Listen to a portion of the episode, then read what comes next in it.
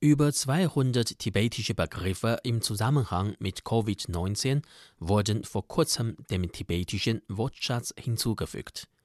Durch Radiosendungen, Videoclips, Plakate, Kulturshows und sogar traditionelle tibetische Opern werden sie nun Millionen von Tibetern, die im autonomen Gebiet Tibet im Südwesten Chinas leben, vorgestellt.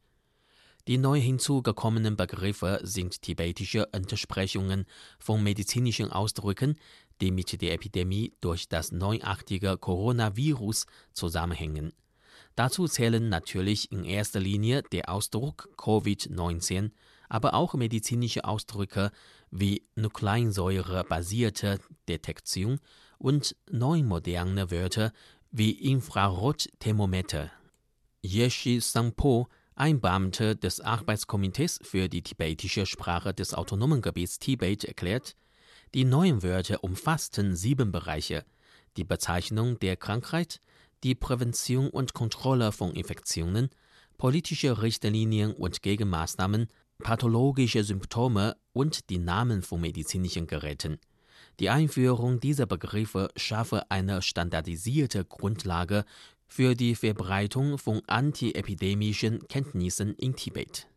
Zudem wurden in dem autonomen Gebiet weitere Maßnahmen ergriffen, um den Einwohnern zeitnah Wissenswertes über die Covid-19-Epidemie und eine Aktualisierung der entsprechenden Fachwörter zu vermitteln.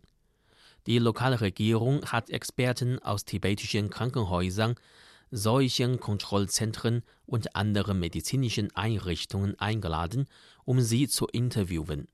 Außerdem wurden zehn Folgen einer Talkshow mit diesen Experten gedreht. Die Sendungen werden auf Tibetisch und Hochchinesisch produziert und konzentrieren sich auf die Frage, wie man Menschen vor einer Infektion schützen und die Ausbreitung der Epidemie verhindern kann. Zu den Gesprächsthemen gehören unter anderem Sportübungen, die Ernährung sowie andere Aspekte und Aktivitäten des Alltags.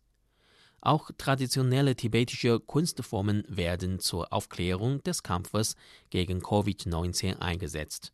Dafür hat die traditionelle tibetische Operntruppe zwölf neue Stücke geschaffen. Geprägt von reichen lokalen kulturellen Merkmalen werden die zweisprachigen Aufführungen über WeChat und andere Online-Plattformen übertragen. Das Epos über den legendären König Gesa ist ein wichtiger Bestandteil des Alltagslebens der Tibeter. Der Überlieferung zufolge wurde Gesa im 11. Jahrhundert geboren. Mit übermenschlichen Kräften befreite er sein Volk von bösen Dämonen. Aus Dankbarkeit für die Befreiung von Not und Qualen verehrte man ihn als Helden. Das Epos wird in über einer Million Versen erzählt und wird von Generation zu Generation mündlich weitergegeben. Lokale Folklore-Künstler fügen nun antiepidemisches Gesundheitswissen zu dem Epos hinzu, wodurch fachliche Präventionskenntnisse für normale Tibeter viel zugänglicher werden.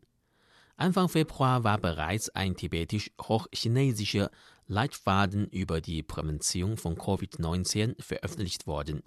Es handelt sich dabei um die erste derartige Gesundheitsbroschüre in China, die in der Sprache einer ethnischen Minderheit geschrieben wurde. Sie ist in Buchhandlungen erhältlich oder kann als E-Book heruntergeladen werden